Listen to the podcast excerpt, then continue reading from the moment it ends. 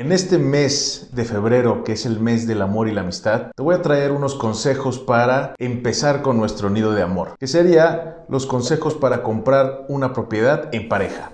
Gracias por entrar al podcast de Coldwell Banker México. Y aquí encontrarás temas de mercadotecnia, negocios, finanzas, tecnología e inmuebles. Yo soy Alejandro Blé, súbele el volumen y disfruta de este episodio.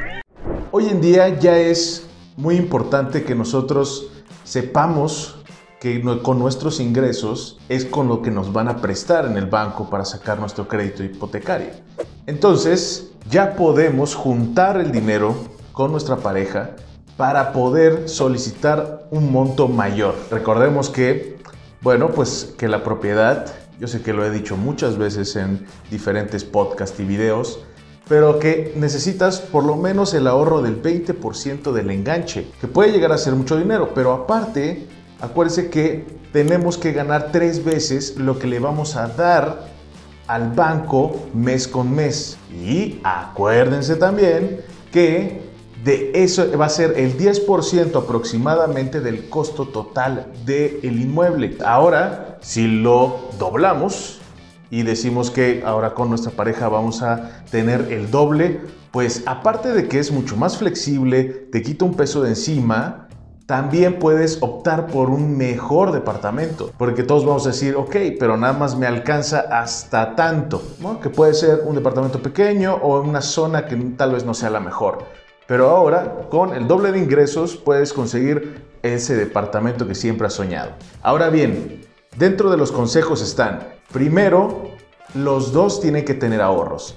Va a ser muy importante que los dos traten de tener por lo menos el 50% de, eh, del monto. Si es eh, que uno tenga el 30% o el 20%, adelante. Solamente que deben estar muy pendientes y sobre todo dejar por escrito cuánto es lo que va a dar cada quien. Lo ideal es de que los, los ahorros de cada quien junten por lo menos el 40% de del enganche, perdón, porque esto va a hacer que reduzca bastante significativamente lo que tú le vas a pagar al banco. A más enganche va a ser menos la mensualidad que tienes que pagar. Entonces lo ideal es de que todavía tengamos en mente que vamos a pagar el 20%, pero ahora al doble.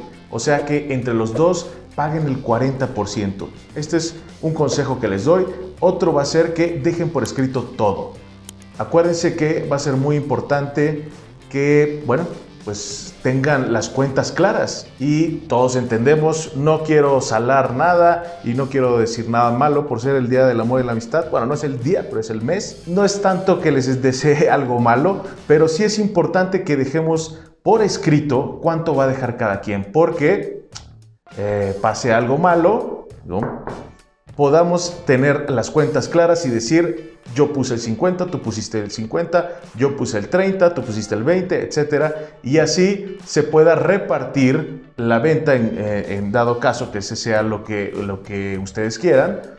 Eh, el dinero de forma equitativa. El otro consejo que les voy a dar es tengan en cuenta que al momento de que ustedes vayan a pedir en pareja, ya sea que estén casados, tienen que dar los papeles que digan que están casados, la fecha, cuánto tiempo llevan casados, aparte de sus ingresos. Acuérdense que si bien el hecho de juntar los ingresos hace que te den más, bueno, pues también hay que ver eh, que no solamente los ingresos, sino también que no, no debas nada que no estés en el buró de crédito porque la investigación va para los dos. Entonces no es tanto que investiguen a uno y que digan, ah, y por cierto, mi pareja me va a ayudar también con sus ingresos y es como añádemelos a los míos. Entonces no es así sino se va a investigar a las dos personas y el préstamo se les va a hacer a nombre de los dos pero sí es importante que ambos estén al corriente en todos sus pagos, que no deban nada, que no estén en el buro de crédito,